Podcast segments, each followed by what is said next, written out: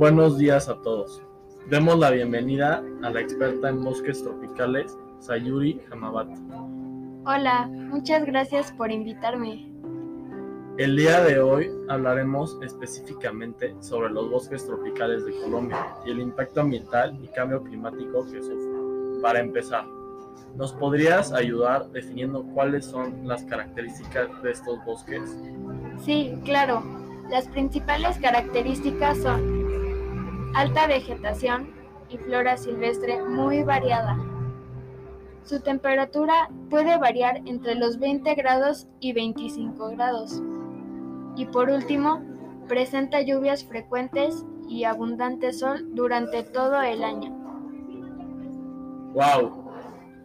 Muy interesante. Hablando de su flora y fauna, ¿nos podrías dar algunos ejemplos, por favor? Sí, claro. Ejemplos de flora son plátanos, orquídeas, flor de Pascua, árbol del caucho, bromelia, cacao y heliconia. Y ejemplos de fauna pueden ser manatí de las Indias Occidentales, mariposa morfo, okapi, perezoso, capibara, rana dardo venenoso y oso hormiguero.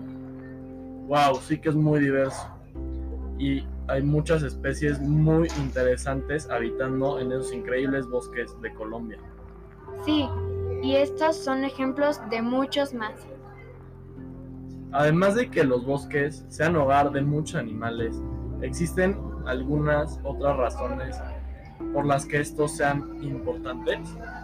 Sí, este bosque es de hecho muy importante, no solo por el medio ambiente y para combatir los impactos de cambio climático, sino también porque de acuerdo con al menos el 51,7% de la superficie total de estos bosques tropicales de Colombia, es hogar de comunidades indígenas y afrocolombianas. Qué interesante. Este bosque nos sorprende cada vez más, más con todo lo que nos puede ofrecer, pero claramente muchos otros lugares en el mundo sufre debido a ciertos impactos ambientales, además de todo esto del cambio climático.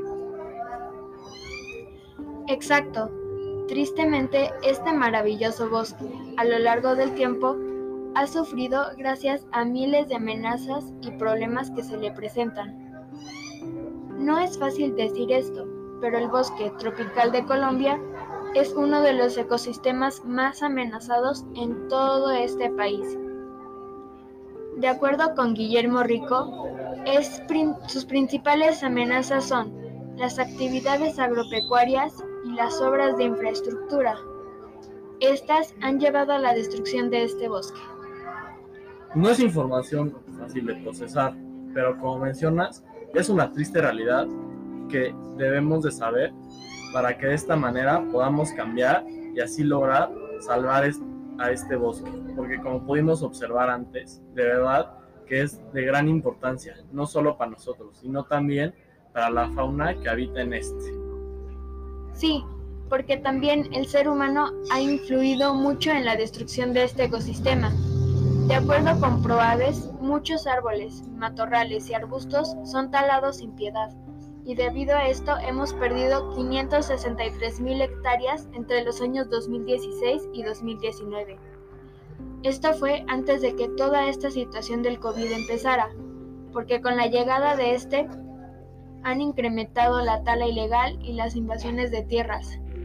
Ya se han perdido aproximadamente 1.4 mil millones de árboles y no es una tarea fácil reemplazar tantos árboles. ¿Nos podrías dar algunos consejos para que podamos salvar este bosque? Sí, mira, para empezar, ayudaría mucho compartir esta información para poder hacer conciencia. Si está dentro de tus posibilidades, planta árboles y los que aún quedan, protégelos. Recicla para evitar así la contaminación, deja de desperdiciar la comida y denuncia si estás observando alguna tala ilegal de árboles.